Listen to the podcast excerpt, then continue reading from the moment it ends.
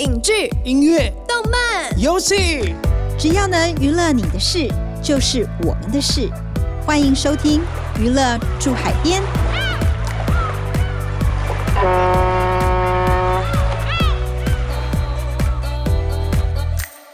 欢迎收听由静好听与静周刊共同制作播出的节目《娱乐住海边》，我是静周刊娱乐产业组记者向怡斐。我是对记者咄咄逼人、讲话又经常失态的灭绝师太。去年呢，台北电影节的闭幕片《童话世界》，导演唐福瑞一出手就入围了台北电影节，包括最佳剧情长片、男女主角等六个奖项。电影呢，以补教名师性侵女学生的权势性侵为题材，法庭戏的处理非常的精彩。最近呢，唐福瑞又有新的作品推出，而且是一部八集的律政刑侦剧。师太呢，我超爱看这种律政刑侦剧，看到呢正反双方在法庭上唇枪舌剑，一来一往，找出最后的正义，觉得超级精彩。是啊，今天节目要和大家聊的是近文学百万影视小说大奖首奖小说改编的同名影集。八尺门的辩护人，这部戏是镜文学的第一部自制影集，由小说的作者唐福瑞亲自编导。律师出身的他充满企图心，故事里不是只有灭门血案的调查，还有法庭上的辩论。题材呢，也反映台湾社会的各种议题。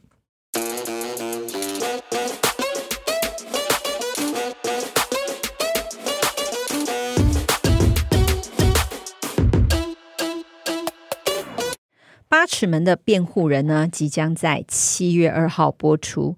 原著可说是得奖不断，接连呢获得近文学百万影视小说大奖首奖、台湾文学奖贝雷奖、台北国际书展小说奖首奖的肯定。这个故事里包含了对死刑的探讨，还有原住民、东南亚移工、远洋渔业。政治和经济权势的操作等等，我好奇导演唐福瑞，也就是小说的作者，为什么会想写这个故事呢？导演说，这跟他的法律背景有很大的关系。最开始他设定的主题是关于死刑，他也认为这个议题在台湾的影剧作品里面应该要好好的处理，但是过去一直没有深入的讨论。那讲到死刑的争议，就会想到大概三十多年前汤英生事件。当时原住民汤英生因为被汉人的雇主迫害，在酒后杀死雇主一家三口，被判死刑。但是因为牵涉到族群的压迫、剥削劳工等，引发枪下留人的声音。唐福瑞又从汤英生的原住民处境联想到现今处境类似的东南亚移工，而且不少东南亚移工都在远洋渔船上面工作。故事就这样渐渐的发展。另外讲到死刑，可以说是对一个人的总体检，会从他的家庭背景、生活环境、工作、学历等等，看他怎么样走到今天的这步田地。所以唐福瑞在建立人物的过程中，就会去研究角色生命中各种交错影响的因素，许多议题也在过程当中浮现。嗯，了解。而且我觉得这故事里的法庭的辩论非常的精彩。关于八尺门的阿美族原住民、远洋渔业、东南亚移工的描写也非常的真实。唐福瑞他是花了多少的功夫在做这些事前的资料搜集准备呢？唐福瑞说，他写这个小说的填调大概有七八成都是来自他阅读纸本的东西，包括了期刊的论文，还有摄影集，还有纪实报道，甚至有一些是小说散文，像是他特别提到的海洋作家廖鸿基。他说，廖鸿基的书里面可以看到很多船上的术语，或是船上的生活感受，可能最终没有转化成文字到小说里面，但是可以感受到一种氛围，知道。在船上的人是处于什么样的环境，可能会有什么样的行动，这些对写八尺门的辩护人也有帮助。唐福瑞除了看了大量的文字资料之外呢，有没有一些相关人物的访问呢？当然也有很多。他举出一个很难忘的例子，他在拍电影《童话世界》的时候，准备接着要写《八尺门的辩护人》。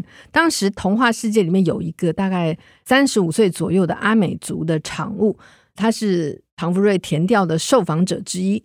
通常电影导演跟场务是不太会有机会交流，但是有一次收工安排车辆送工作人员回家的时候，正好呢就分配到这位常务载唐福瑞回家。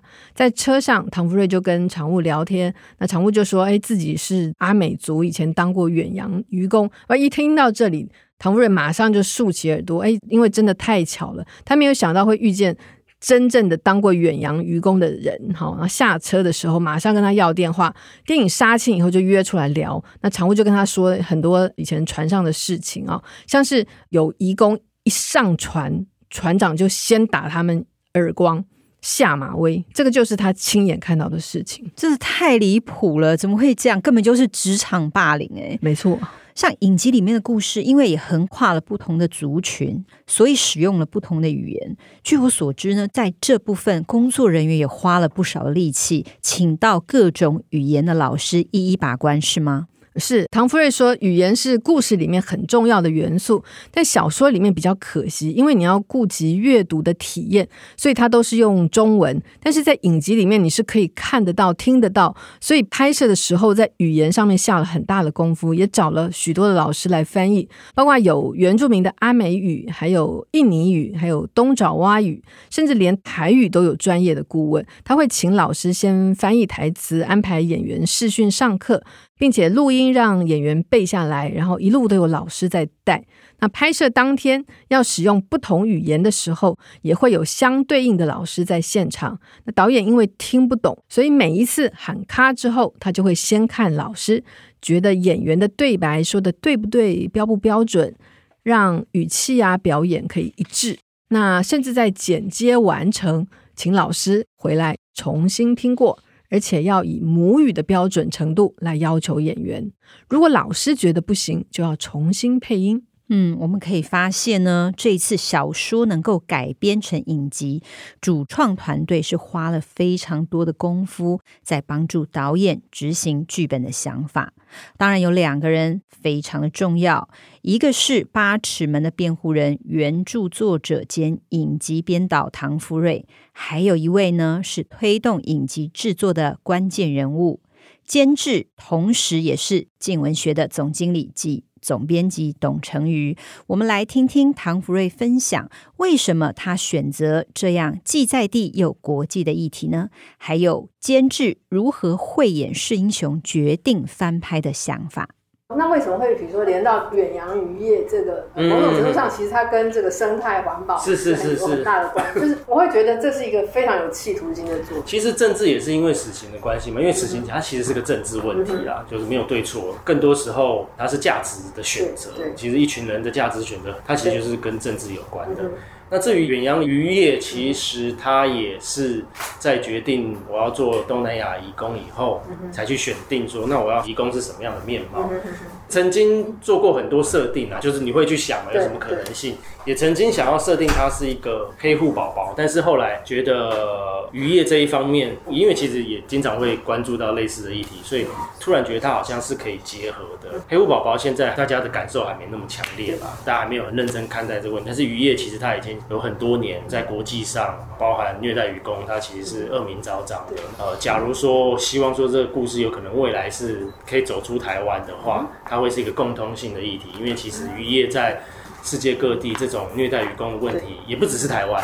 或许吧，有一天他这个故事里面这些元素，只要是全球大家都可以理解、可以感受的话，那他有其他的可能。当初这个小说得了大奖的时候，嗯，你们就已经想好说是要把它拍成影集了，还是说你那时候有其他的想法？我们当时看到这个小说的时候，因为我们当时本来就想，如果有非常好的作品的话，我们就把它拍出来嘛。那个小说写的非常好，所以我们就觉得是天上掉下来的。哈，可是你当然就是你在抉择说你要拍影集还是电影的时候。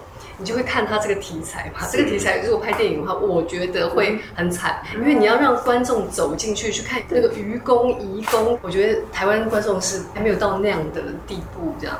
那所以我觉得拍影集是比较可以把话讲清楚的，对，那样。呃，我们其实很快就决定了，那时候在颁奖典礼上就宣布的。对对对，颁奖典礼，对。当然那时候还跟导演还不熟嘛，所以我们那时候签约的时候呢，他还带了一个律师来，他很谨慎嘛。其实你看他小时候，你会觉得说，哎，这个人是心思很缜密，然后呢也是谨慎的人。我觉得这也是好事啦。对，他因为你之后在在写剧本的时候，那个东西就比较不容易出错。是，对，因为他没有经验，我没有看过他拍的作品，我也会很担心。当然他希望他。他可以担任导演嘛？对，那我就想，那我们就看一下《童话世界》哈。所以我们当时看了，这样，对，其实觉得还不错啦。就是说，对一个新导演第一次拍电影的导演来说，我觉得是蛮好的。尤其是他很特别的是说，台湾大概没有人在创作上是可以写这样子的作品的哈。对法庭是非常了解啊，对人性非常了解，对，这是非常难得。所以其实我们当时就把他整个人签下来的。心心脏蛮大颗。我当时其实也是年幼无知啊。就是觉得说，哎，那我们就试试看好了，因为他前一部作品还不错啦。那我们就拍影集，我们就一起努力吧。这样。这次演员名单的阵容呢，也能看到主创团队的用心，尤其是找来以做工的人获封金钟视帝的李明顺担任男主角，其他的资深以及新人演员表现也都可圈可点。可以请宜斐和我们说说主创团队选角的历程吗？其实李明顺这个角色人物的设定让选角非常的困难，剧组强调选角必须考量的因素很多，有时候甚至跟故事没有关系，因此讨论了很多轮。李明顺是全面评估之后的最佳人选，最重要的因素在于他的演技跟经验，加上档期可以配合。我看到李明顺饰演的公社辩护人佟宝菊在预告里的样子。和之前呢几部戏的形象很不一样，看似幽默搞笑，但他也可以一本正经，感觉背后又有不为人知的故事呢。对，唐福瑞说李明顺是一个很有魅力的大叔，他可以邋遢又可以很帅。不过最重要的是，李明顺饰演的角色一直处于一种压抑的状态，就在等看他什么时候会爆发的那一刻，而这一点。李明顺的表演非常的符合，因为他就是有这种特质，有时好像玩世不恭、马马虎虎，但是爆发力惊人。因为戏里面的角色是阿美族，来自新加坡的李明顺要努力练习阿美族语的台词，那事前也花了许多的时间听录音，认真背下来，而且语言老师还夸奖说：“哎，他真的蛮有语言天分。”嗯，另外呢，据说在寻找女主角的过程也是经历很多波折哦。啊，是这个部分也是另一个故事啊。导演有提到，选角本来尽量想要找印尼人来演这个戏里面的印尼籍女看护工，还请了印尼的经纪公司用视讯选角，看了很多人，但是因为疫情，外国人想要入境台湾其实是有困难的，所以只好放弃，改在台湾找找看。原本找到了一位在台湾念书的女学生，还安排她上表演课，但是上了一阵子，她又说不想演，因为她有很多表演以外的压力。她有一半的华人血统，她担心在台湾演移工，这个故事呢又牵涉到死刑，她害怕她回印尼以后会被攻击。女主角。不想演的时候，其实离开拍只剩下大概一个月的时间。你临时要换女主角，剧组非常的头痛。但运气非常好，选角组的人忽然在《镜周刊》上面看到一篇访问雷佳瑞的文章，还有他的照片，觉得外形可以试试看。虽然雷佳瑞他表演的资历不多，但是很认真。那定妆、试镜、造型都可以，就决定哎赌一赌。没想到他的表现非常的好，超乎预期。嗯，那就像前面提到的，剧中有大量的比例是法庭戏，演员们当然不可能跟导演一样是出身自相关背景啊。那导演是怎么样导戏，让演员能够很迅速的进入状况呢？唐福瑞他不但是法律硕士，还有五年的职业律师经验，对于法学知识啊、条文都已经相当的熟悉。不过，要让饰演公社辩护人的李明顺，或者是协助李明顺调查的这个司法界菜鸟。初梦轩在戏里面讲出各种艰难的法律用语啊、法条，还真的不简单。唐福瑞说，李明顺和初梦轩都很认真的背台词，事前也有花一些功夫跟两位演员解释戏里面法律相关的话啊、法条到底是什么意思啊之类的。那虽然要理解很详尽是不太可能的，但是进一步对于理解之后，你可以背下来不少地方，就是一定要靠硬背。嗯，他们在演出之前有真的到法院去实地的观摩做功课吗？有的，唐夫人有带他们到法院去感受一下法庭的气氛，让演员拍摄的时候踏进法庭就不会觉得陌生。那导演还跟李明顺在法庭上旁听一个刑事案件。那个案子很有趣哦，最特别的是案子的女检察官。会觉得这个辩护人讲话像在胡扯，所以这个女检察官竟然一边听案子，一边还看自己的脚，弄脚趾头，有点夸张哦。然后辩护人因为没有什么准备，漏洞百出，那法官对他就非常的不满。后来呢，大家在法庭上一起看监视器的画面，想说，哎，看看有没有什么东西是我们漏掉的、不知道的。哎，结果没想到看着看着，嘿，竟然看到。以前没有看到东西，发生了案外案。那李明顺觉得，哎，这旁听的过程实在是很精彩。但唐福瑞就跟他讲说，不是每一场旁听都这么精彩的。没错，除了训练演员呢，我相信呢，要让一部戏的剧情更逼真，场景也非常的重要。就我所知呢，原著小说最初是为了能够拍成影视作品而创作出来的，许多场景经过作者的填调。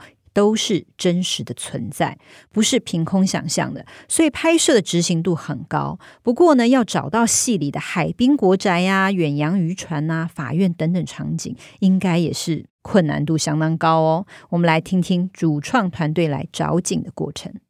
过程中有没有经历什么样的协助也好，或者是困难？我的部分最困难是要三场景。你写小说，你可以写一下在这，一下在那，但是拍影集它有很多考量，你不可能这样子。是，我记得那时候一开始剧本写完的时候，大概有一百多个场景，八集总共一百多个。那、嗯、后，后来就时间不允许这样到处跑，就开始合并啊，开始删减啊。至于找场景的部分，当然那时候场景组他们真的蛮辛苦的，对啊，而且有些场地不好瞧。像是公部门的，尤其那时候疫情，医院啊、公部门啊这种很怕出错的这些单位，他们其实我们花很多功夫在。其实很多很多场景都是法务部协调出来的。我们有在法务部里面拍嘛，然后还有看守所的场景，然后死刑的那个场景，还有司法官学院也是，法务部真的蛮帮忙的。对，因为像我们这个题材，可能我不知道在台湾，就是你过去采访的话，有这么复杂，或者对对，真的很少，比较少。对，对剧组来说也是很大的挑战。对，从选角到选场景地点。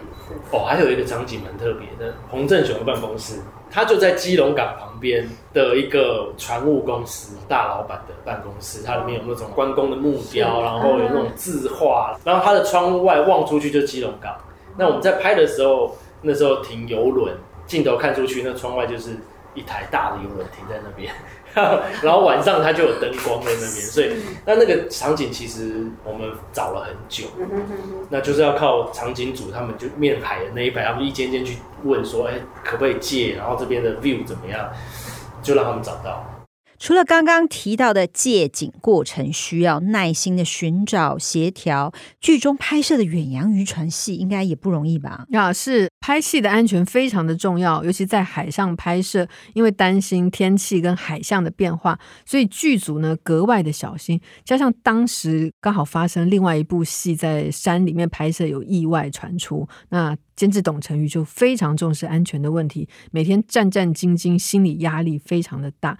最后呢，渔船杀青戏的那一天，他和工作人员都特别到渔港等剧组收工回来，感觉就好像那种哎，人在港边等待亲人渔船入港的心情哦。他说，看到工作人员搭乘的渔船一点一点慢慢靠近岸边，他都快哭了，终于可以松一口气。嗯，没错，那种感觉真的是哦，觉得压力 瞬间释放的感觉。这次的影集从一起灭门血案切入，讲到基隆的八尺门原住民聚落，离乡背景讨生活的东南亚移工，还有台湾的远洋渔业。法律制度以及政治的问题，以悬疑案件的调查包装许多严肃的议题。虽然是从台湾出发的故事，但是也很有国际的共同性哦。当然，好的题材拍出来要有能见度高的管道来接触观众。拍得出来，也要有通路方的青睐才可以。这一次《八尺门的辩护人》影集，除了有公部门的补助支持之外，也有不少民间企业因为欣赏这个故事，一起加入投资。让我们来听听监制和导演怎么说。因为我知道他这个除了有文策院的内容开发专案计划嘛，然后还有文化部的。另外，比如说像呃中华电信这些是怎么样找到他们共同来参与？是，就是当我们在卖片的时候，嗯，Netflix 已经那个政策就改变了嘛。后来我们就找中华电信，然后中华电信是非常喜欢，啊，所以他们之前只有我愿意嘛，我们这就是他们的第二步。那像其他找这些，比如说像六六七七啊，或者是贝壳放大，他们的这个呃参与的理由是什么？六六喜喜嘛，哈，双喜双喜，他们是说很想要跟静文学合作啊。老板你知道吗？我知道，陈永雄嘛，他在台湾就开始投资啊，在那个发行。他平常其实他投资的话，他一定要自己发行。但这一步的话，他也算是应该也是喜欢的嘛。但是他也是很大气的人嘛，哈，所以他就是说，哎，他想要跟静文学合作，所以他就投了。是。那贝壳啊，贝壳他们他们本来都有投，但他们都是小投，所以这一次他们也是喜欢这个题材。哦，还有就是，其实真正的特别的是那个像有两家嘛，哦，就是润泰新哦，对。对，然后还有宝家，这是他们从来没有投过影视作品。那当然是社长去找的，但我有去简报嘛，对对对，对，然后他们是觉得说，哎，他要支持那个国片，他也很高兴啊，哈。然后呢，我们跟他讲，这个这个片子很有意义啊，对，他们觉得哎很好。哦，对，还有香港的 Viu TV，哦，Viu TV 也很早就进来了，他们是很喜欢这个题材。八尺门的辩护人真的拍出台剧少见的视野。前面有提到，原著小说作者也是影集的编导唐福瑞创作的初衷，其实是想探讨死刑的议题。我很好奇，究竟唐福瑞是赞成死刑呢，还是反对死刑呢？嗯，这一点唐福瑞他没有明讲，但是影集里面男主角有讲过一个所谓的笑话，就是废死联盟曾经做过一项民意调查，他说台湾有将近七成的人对于司法公平性缺乏信心，七成五的人认为台湾法律只保障有权有势的人，有将近八成的人认为穷人比有钱人更容易判死刑，但是竟然有。八成五的民众支持死刑，七八成的人都对司法的公平缺乏信心，但是竟然有高达八成五的人支持死刑。既然你不相信司法，为什么会同意死刑这种没有回头补救余地的司法判决呢？嗯，这真的是值得深思的一道课题。看完了八尺门的辩护人，大家不妨跟家人朋友彼此交流讨论，或许呢能够更理解自己，渐渐理出一个方向，同时也能更理解废死议题的讨论核心是什么哦。各位娱乐驻海边的听众朋友们，对于这节目有什么样的心得回馈，欢迎留言和我们分享哦。我们下次见，拜拜，拜拜，谢谢，感谢听众收听，也请持续锁定由静好听与静周刊共同制作播出的娱乐驻海边。我们下次见。想听爱听，就在静好听。